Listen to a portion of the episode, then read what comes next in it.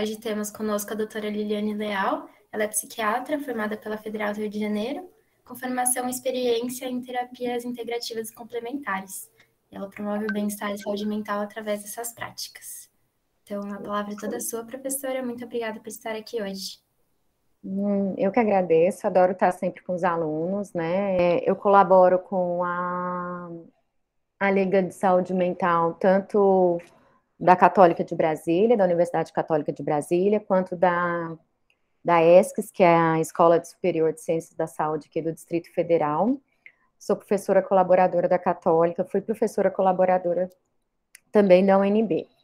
Né? Então, como falou, eu sou médica psiquiatra, adoro a psiquiatria e adoro a medicina integrativa. A medicina integrativa, ela veio na minha vida há muito tempo, desde a época ainda da faculdade, onde eu gostava muito de homeopatia, sempre gostei muito de acupuntura. Só que aí eu me apaixonei pela psiquiatria e eu decidi seguir a carreira na residência médica de psiquiatria, né? E a residência é um pouco pesado, né? O início sempre de trabalho é muito pesado.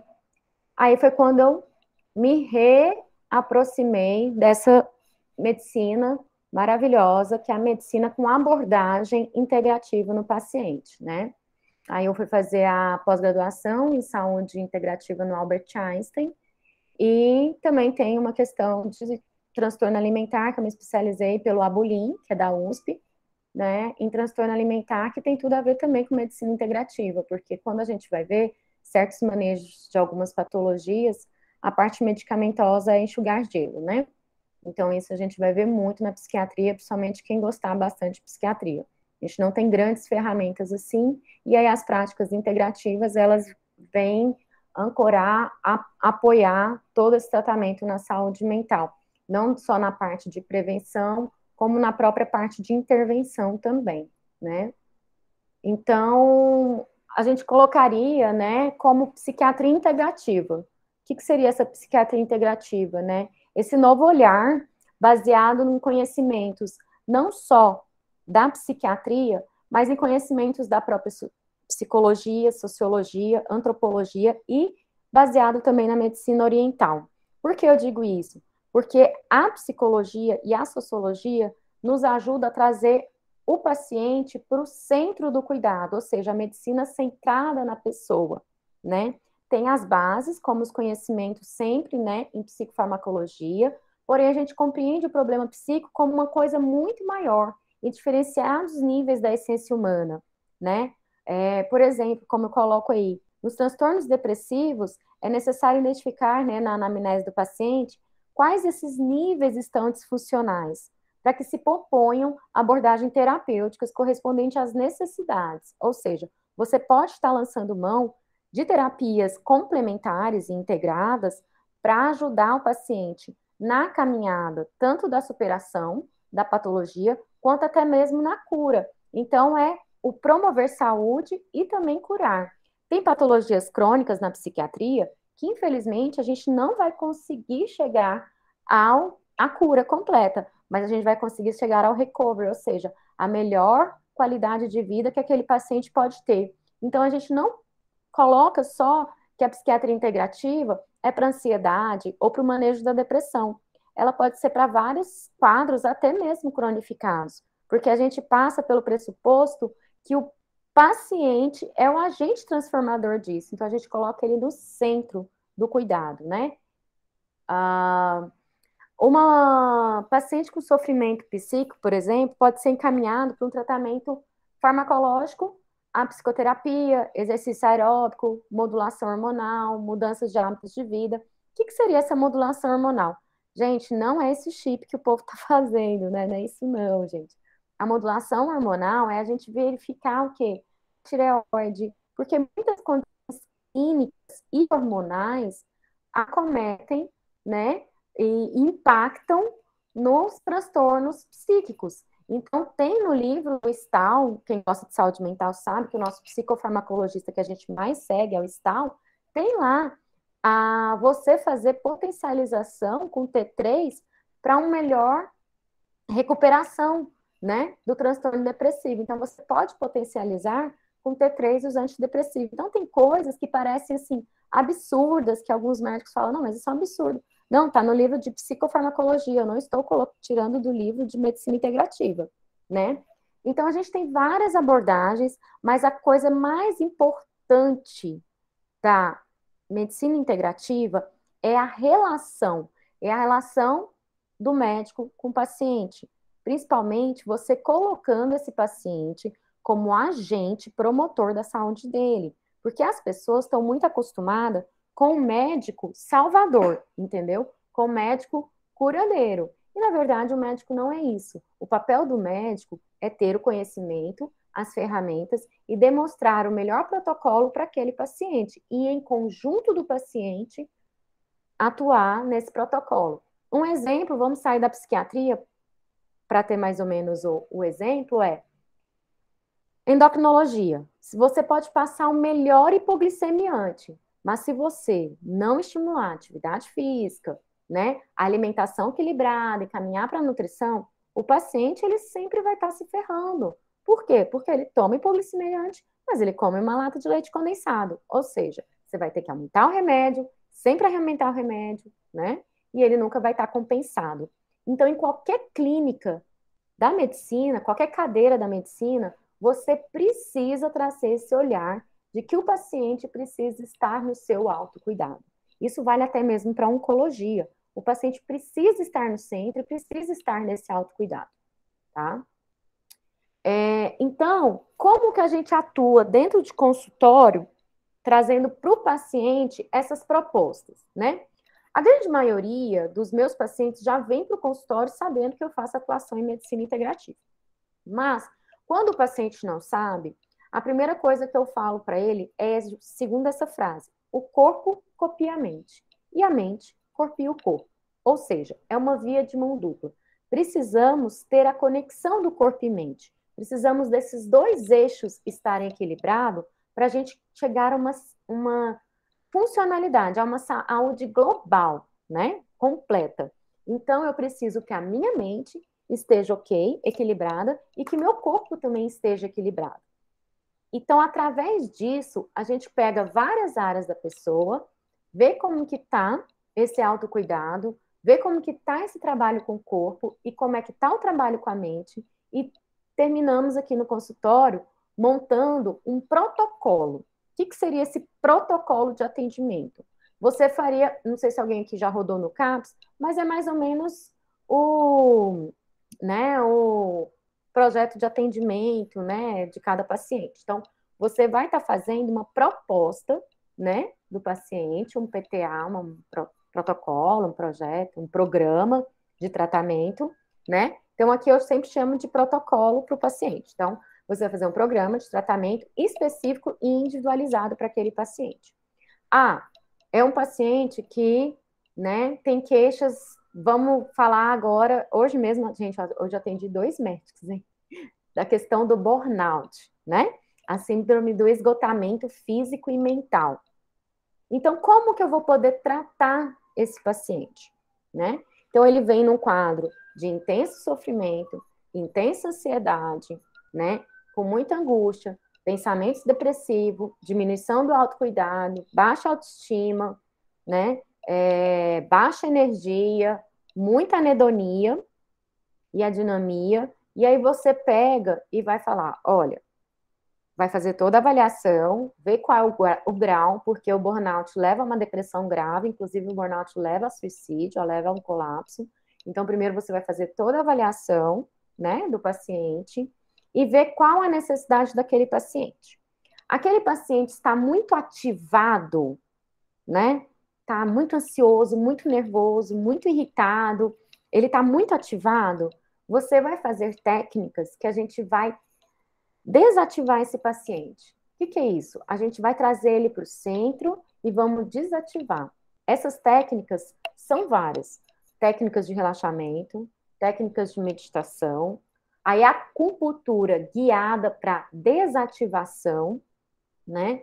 Nós fazemos também terapias bioenergéticas para desativação. Então, eu tenho parceiros, né? Terapeutas integrativos que são meus parceiros e a gente sempre faz a discussão dos casos clínicos. Então, assim, olha, esse paciente está extremamente ativado, está com uma energia bem concentrada, e a gente vai trabalhar justamente nisso, nessa desativação. Pode ser que ele até mesmo fique com uma sensação de ficar mais deprimido, mas tudo bem, a gente está aqui e a gente vai organizar isso, mas primeiro a gente precisa desativar esse paciente.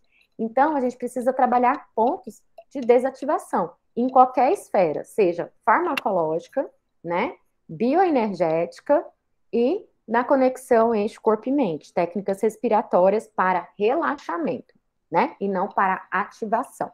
E aí, esse paciente com burnout que está ativado, né, ou seja, quando sai do trabalho, está irritado, briga no trabalho, briga no trânsito, é, fica com o coração acelerado, está com ansiedade a mil, faz crise de pânico, nós vamos estar tá trabalhando para desativar qual sistema? O sistema de luta e fuga. Porque o, que, o sistema que ele está é porque ele está brigando pela vida. O corpo dele não aguenta mais, ele está no esgotamento, está com um nível de é, adrenalina, noradrenalina, cortisol super elevado, então você vai falar, olha, é hora de desligar da tomada, é hora de você reconectar com você e a gente abaixar a bola, né? E aí o paciente, eu não posso parar. Aí você vai ter que convencer que o paciente precisa reduzir um pouco a carga, que ele precisa ter um tempo para o autocuidado, precisa organizar os horários dele, a gestão do tempo, a gestão do estresse, porque senão ele vai colapsar. Então, assim, um dos pacientes mais difíceis que a gente tem são os médicos mesmo, né? Médicos, policiais, são pacientes bem difíceis. A gente vai falar assim, olha, você vai ter que desacelerar, senão você vai morrer, né? Então, um dos casos de hoje foi isso, foi de uma muita ativação. É, e aí, o que, que eu prescrevi? Ele estava com um sono um pouco alterado, né? Então, eu entrei com um antidepressivo leve, que melhora o sono, que foi a gomelatina. Eu terminei fazendo esse relato de caso sem nem trazer isso, mas acho que dá para entender. Então, eu entrei com a gomelatina, que é um antidepressivo que pega dopamina e receptores melatonérgicos. Eu prescrevi para ele, mas ele vai demorar ainda uns 15 dias para adquirir o canabidiol, né? É, com uma porcentagem baixa, mas tem THC, né? E prescrevi para ele acupuntura, aromaterapia. A aromaterapia, a gente fez um blend relaxante. Por quê? Porque a aromaterapia é assim. Você tem que ver se a pessoa precisa ser ativada ou desativada, a mesma coisa. Então, os aromas é, laranja doce, mais cítricos, são aromas que são ativadores, entendeu? Os aromas lavanda, né, gerânimo, eles são é, capim-cidreira, eles são é, aromas desativadores, ou seja, mais calmante, mais relaxantes, tá?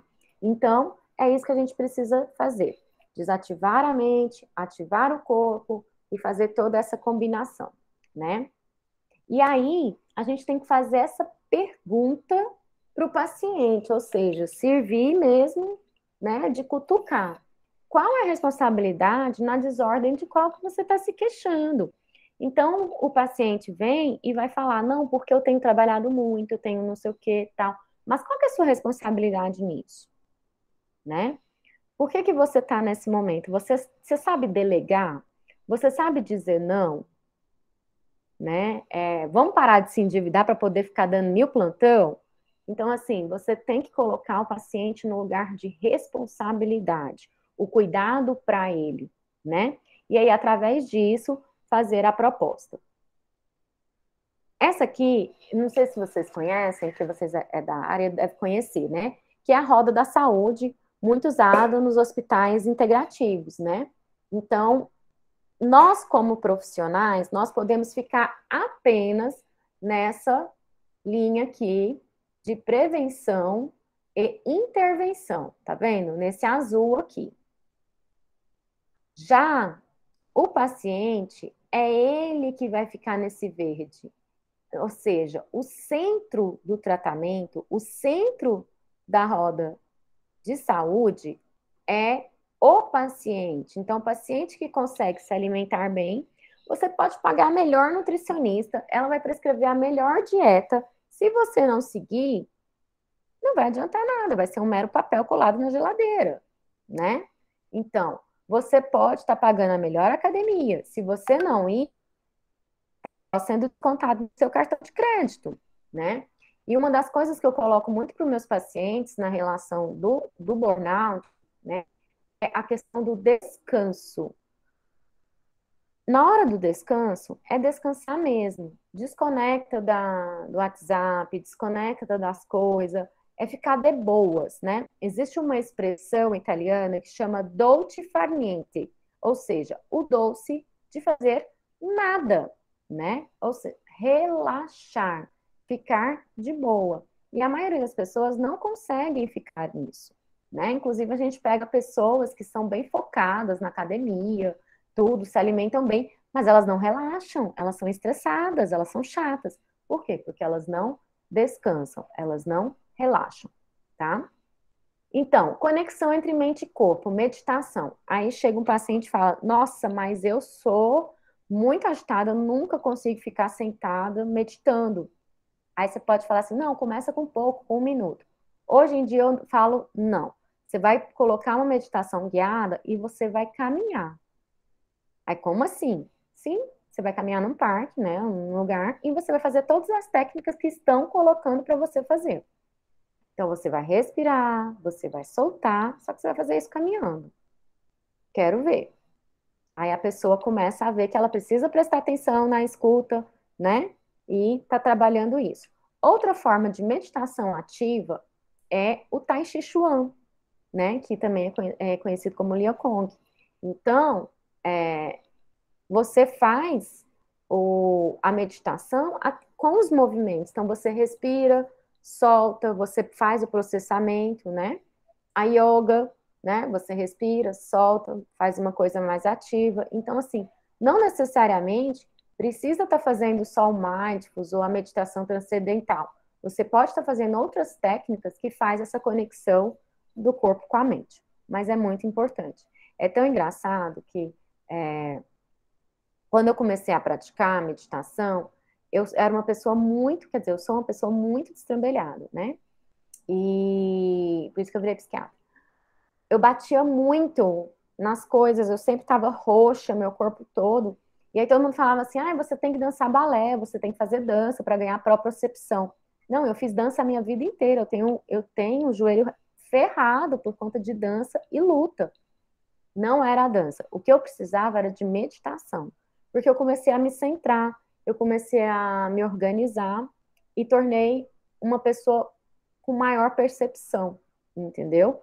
Não do espaço, mas uma maior percepção de mim. Porque a dança te dá mesmo noção de corpo e espaço, mas eu precisava de uma percepção maior ainda do meu interno, do eu. Então, é, a, a conexão corpo e mente, ela ajuda em vários aspectos da nossa vida, né? Se você tem um diagnósticozinho de TDAH, se você tem um diagnóstico de TAG, de transtorno de ansiedade generalizada, é super bom. Fazer meditação, fazer a conexão entre o corpo e a mente, vale muito a pena. E a gente tem que falar também com o paciente sobre espiritualidade, né? É, que é a conexão com o universo. Independente de religião, é, é um fator protetivo, ainda mais que a gente está no setembro amarelo, para o suicídio. Então, a espiritualidade é muito importante. A gente tem que estar trabalhando essa conexão, né, com o universo, com Deus ou qualquer que seja a entidade, coisa que acredite. Não interessa. O importante é a conexão, né? Relacionamentos e comunicação. Como será que eu estou relacionando comigo mesmo, com o outro, com o mundo? Será que eu estou com uma comunicação violenta? Será que eu me menosprezo? Será que eu menosprezo o outro? Né? E isso nós vamos estar tá fazendo na terapia, no autoconhecimento e na gestão das emoções, né? O ambiente físico ele é muito importante para poder estar tá organizando a sua vida. Então, sempre quando a gente está muito demandado, olha, dê três voltas na sua casa. Como que está a sua casa, né? Você está se sentindo bem lá? Você gosta de ficar só no quarto, no, no quarto escuro? Né? Começa a colocar coisinhas para poder estar está trabalhando essa troca de energia com o ambiente, tira o sapato, pisa na grama, vai fazendo as coisas para você se sentir né, conectada com o ambiente. É, é, quando a gente muda de casa, é, parece que aquela casa ainda não é nossa, né? Assim, por mais que você colocou suas coisas lá, então, porque as coisas vão tomando forma. Então, o ambiente passa a tornar seu e o seu passa a tornar do ambiente. E, por último, o desenvolvimento pessoal e profissional a gente fica muito focado no desenvolvimento profissional, né? Eu vou estudar isso para o meu desenvolvimento profissional, vou estudar inglês, vou fazer isso, né? Vou fazer mestrado, doutorado, mas a gente esquece também um pouco do desenvolvimento pessoal. O desenvolvimento pessoal, ele é aquilo que nos dá sabor, aquilo que nos dá prazer, e nada tem a ver com dever, entendeu? Então, pode ser, às vezes, um tipo de curso ou coisa estudar tarô. E foi muito legal. Não que eu quero ser taróloga, mas eu achei interessante. Faz uma conexão com Jung, né? Com arquétipos, com coisas que eu tenho interesse, que eu gosto de saber.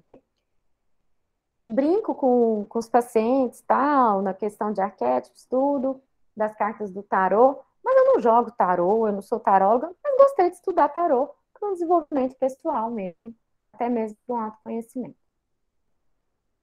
Então vamos lá, né?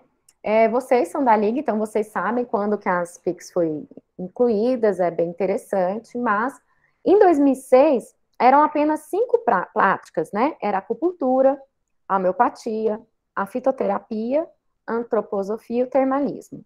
Em 14, é, em 2017, 14 foram incluídas, olha que legal, né? Aí veio a arte terapia, que eu gosto muito de argila, gente, é maravilhoso. Argila é uma coisa, nossa, para a saúde mental, a argila é fantástico, né? É, Ayurveda, biodança, as danças circulares, meditação, musicoterapia, naturopatia, osteopatia, quiropraxia. O povo confunde tudo, né? Osteopatia com quiropraxia, fitoterapia com naturopatia porque tem uma, um cruzamento aí, mas tem as suas diferenças, né? Reiki, eu sou reikiana, aqui eu não aplico, né, diretamente nos meus pacientes, porque o trabalho nosso de reiki aqui no meu consultório é uma parte não, é, sem honorários, né, é uma parte que a gente faz voluntariado na terça e na quinta à noite, né, durante a pandemia ficou fechado, e a gente faz aplicação em reiki, principalmente pessoas de vulnerabilidade social, violência doméstica, e são pacientes que são atendidos também pela psiquiatria, pela psicologia de uma forma gratuita, e a gente faz o reiki. Mas o paciente que tiver no meu consultório particular e que quiser também receber reiki, ele é super bem-vindo, né? Mas aqui eu não, não faço o reiki como é, honorário, com honorário cobrados, né? Então, a terapia comunitária, gente, terapia comunitária foi uma, um ganho para os CAPs, para os centros de saúde, né, para a saúde de família, muito grande. Né? Por quê? Porque a terapia comunitária é uma terapia em grupo, que o profissional pode ser qualquer profissional de saúde que faça a formação, não precisa ser o psicólogo, né? E ele vai conduzir a terapia comunitária. E ela é muito salutar. Porque a gente sabe que o acesso à saúde mental, à terapia individual, ao psiquiatra é muito difícil, mas só do poder da fala, de falar, já ajuda muito. E a terapia comunitária traz isso. E aí ela tem as regrinhas, tem tudo, mas é muito interessante, né? E a yoga? Eu estimulo muitos pacientes a, na yoga, né? Mas tem uns que não gostam, falam, não gosto, tudo bem, né? Mas eu estimulo bastante os pacientes a fazer yoga. É, em 2018, entrou as terapias mais bioenergéticas, né? Teta Healing, é, aí veio a aromaterapia, apterapia, constelação familiar, que hoje também é usada a constelação familiar até mesmo no judiciário. A cromoterapia, gente, minha mãe é cromoterapeuta desde 89, olha só, muito tempo já. E foi ser incluída só em 2018, né? É...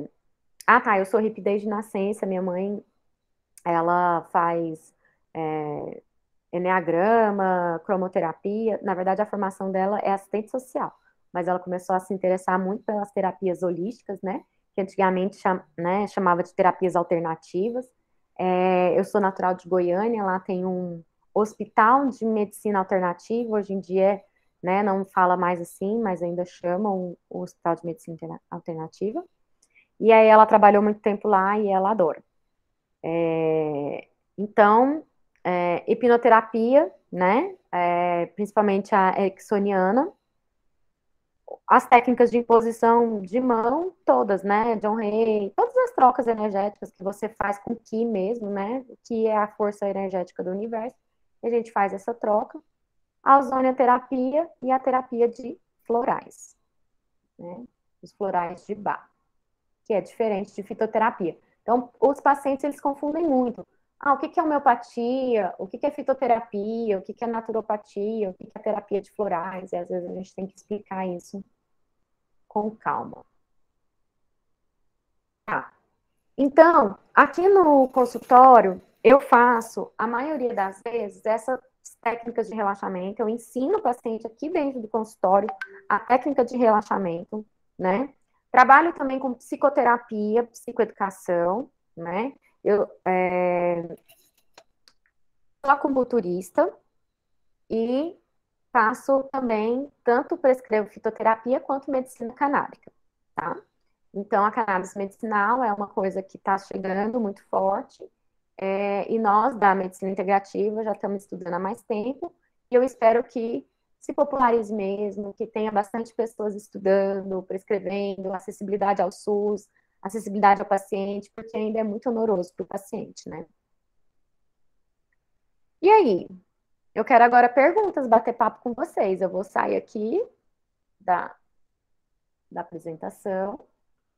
É, com relação aos resultados mesmo, né? Qual a diferença que você observa na sua prática com os pacientes que fazem o uso das PICs na terapia e dos que não fazem? Então, vamos lá, né? Quando o paciente, o que eu vejo em relação a outros pacientes, é que quando o paciente ele faz a, a associação das PICs junto com o tratamento, seja ansiedade, depressão, bipolaridade e esquizofrenia, ele tem um uso menor de medicação, é, uma recuperação mais rápida e o risco de recaída menor. Né? Então, se a gente fosse falar em números, assim, é, é você teria um gasto menor com saúde se as PICs fossem tratadas em todas as especialidades médicas. Muito legal. Isabelle, você faz, já que você é moderadora aí, você faz algum tipo de prática? Eu fazia bastante meditação, mas é aquilo que você falou, eu não conseguia ficar muito parada num lugar só. Então, eu acabei parando, mas yoga também de vez em quando. Isso. E aí é lembrar assim, menos é mais, a gente pode fazer com pouco, né? Então, às vezes, assim, a gente às vezes se cobra muito de querer fazer, não, vou fazer 15 minutos de meditação, 15 minutos disso antes de ir para a aula tal. Não, às vezes um minutinho, dois minutinhos já é o suficiente para você estar tá se reorganizando, né? Você pode fazer meditação na hora do banho. Então, assim, a gente pode se reinventar.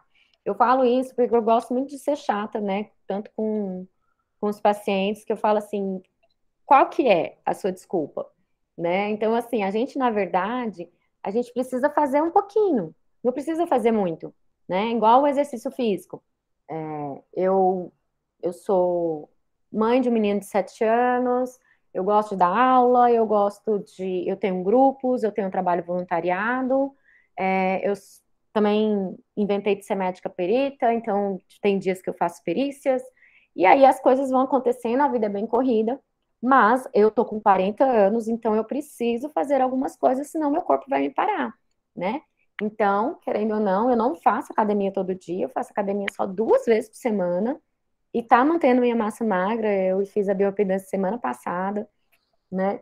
Aí eu faço meditação e eu faço yoga duas vezes por semana. Então, academia, musculação duas vezes por semana, yoga duas vezes por semana e faço meditação. E às vezes a, a meditação eu faço igual eu falei, no banho mesmo. Gente, vocês acreditam que eu já levei meu tapetinho de yoga para debaixo do chuveiro? Que eu não tenho banheiro, eu acho um luxo pessoa ter banheiro.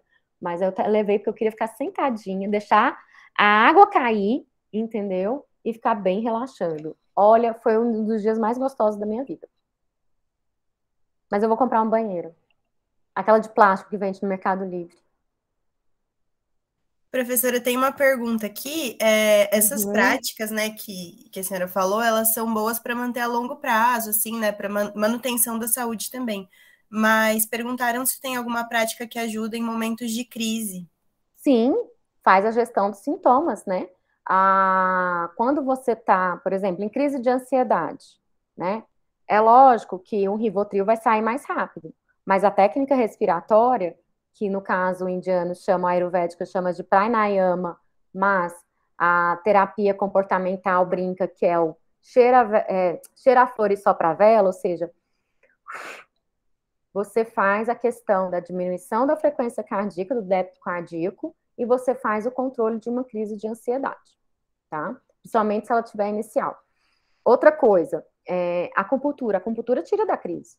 Você está com uma crise de dor lombar, você está com uma crise a acupuntura tira da crise, né? Agora, as pessoas são muito imediatistas, então termina falando, não, não aguento, não aguento, prefiro, né? Então, então eu fico brincando, toma injeção e vai para acupuntura, pronto.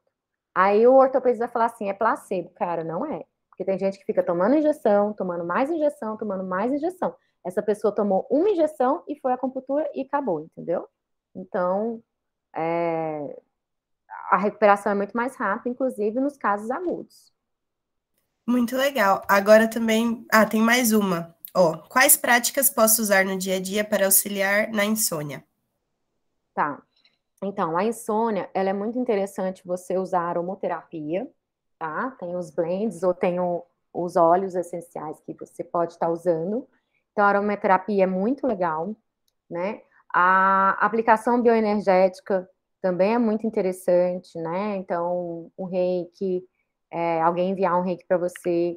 Só que todo mundo que tem problema de sono, não sei quem que perguntou aí, eu fico perguntando assim, o que que anda tirando o seu sono? Porque a gente tem que se perguntar. Por quê? A insônia, ela tem uma causa. Ela pode ser, às vezes, até mesmo uma desaturação por obstrução de vias aéreas, pode ser um problema que você está passando, pode ser ansiedade, excesso de cafeína. Então, o que, que anda tirando o seu sono? Então, a primeira coisa que você tem que perguntar para você mesmo é o que anda tirando o meu sono, né? Então, a primeira coisa é a gente fazer a gestão do que anda tirando o sono e a partir daí fazer o manejo da insônia. Outra coisa, tipos de insônia. A gente tem a insônia inicial, a insônia de manutenção, que é a intermediária, e a terminal, que é aquela despertar mais cedo, né? Então, aquela pessoa que não consegue induzir o sono, você vai fazer um tipo de tratamento. Aquela pessoa que não consegue manter, acorda às três horas da manhã, fica uma hora acordada para depois conseguir voltar para dormir, uma hora e meia, ou aquela pessoa que sempre desperta uma, duas horas mais cedo. Então, também o tipo de insônia muda o tipo de abordagem que você vai fazer com o paciente. Mas essa pergunta é bem importante. O que anda tirando o meu sono? Legal, professora. Agora a gente esgotou as dúvidas que tinham lá no Forms. Né? Uhum. Não sei, dá mais um tempinho para ver se mais alguém tem alguma dúvida, mas também já está dando o nosso horário, né? Exatamente. Mas é que eu adoro bater papo, gente. Traz, vamos, vamos conversar. Não, e é muito legal, nossa, muito legal a gente ver a aplicação clínica mesmo das práticas, né? E tudo. É muito importante a gente ter esse tipo de conversa. Exatamente. Eu tenho aqui, deixa eu mostrar, uma pacientinha que fez para mim, ela tinha angústia, um sofrimento muito grande pela arte terapia. E olha que coisa mais maravilhosa que ela fez. Lindo, né? E aí até fica agora aqui no meu consultório, porque ela começou a fazer mandalas de arte terapia e ela começou a fazer uns projetos de vida. É, então isso tudo se você for pensar, um tanto que as práticas integrativas ajudam, né? As pessoas ajudam os seres humanos a estarem trocando algumas coisas, né? Então, tem várias coisas que a gente vai fazendo e, e vai associando, vai amarrando, igual. Quando eu fiz o, é, a, o curso de extensão, né, que é uma especialização, mas é um curso de extensão do Abolim, é, do, do Hospital das Clínicas em transtorno alimentar, cara, eu saio assim, cara, transtorno alimentar é tratar o eu. Não adianta remédio. Tem as patologias de base, óbvio, né? TDAH, borderline, tudo, mas é o circuito da recompensa. Não tem regra, sabe? O que, que eu vou colocar nesse lugar? Se eu tiro isso, o que, que eu vou colocar nesse lugar, né? Então, a gente precisa estar tá fornecendo ferramentas para a pessoa colocar outra coisa nesse circuito da recompensa. Então, dentro das práticas integrativas, e você levar o paciente a autoconhecimento, você começa a desconectar isso, né, do circuito da recompensa. Bem legal. Acho que a, a, medicina integrativa ela traz uma individualização do paciente que muitas vezes só o uso do, da, dos remédios não faz, né? Porque para você administrar um remédio, você geralmente tem é, as doses, tudo certinho para determinada doença, mas você não pega toda a vivência da pessoa, a individualidade, né? Então as práticas complementam nesse sentido. Exatamente, porque a gente é um ser biopsicossocial, né? Então a gente tem que ver toda essa dimensão e energético. Para nós que somos, né, da medicina integrativa, a gente acredita também na parte energética. Então, a gente tem que falar acredita porque tem os médicos que ainda são, apesar de já ser comprovado cientificamente. É, então, querendo ou não, a gente tem que pegar toda essa dimensão, porque senão você está mexendo só com a ponta do iceberg. O iceberg é muito maior, o corpo humano é muito maior, né? Então, é importante ter essa visão integrada do ser humano, porque senão você está vendo uma, uma, um pedacinho muito pequeno, né, do, do todo. Né? Muito legal, doutora. Muito lindo o trabalho que a senhora faz. É, acho que todo mundo aqui está muito feliz de ter tido o privilégio dessa, de participar dessa conversa essa noite e acho que já podemos ir encerrando, porque também não temos mais nenhuma. Já deu horário. Isso. Isso. vão descansar, vão estudar, muitas coisas para fazer aí. Vida Isso de estudante e canseira. Não esqueçam o autocuidado, viu, gente? Tá? Essa é a parte mais difícil, mas a gente tenta.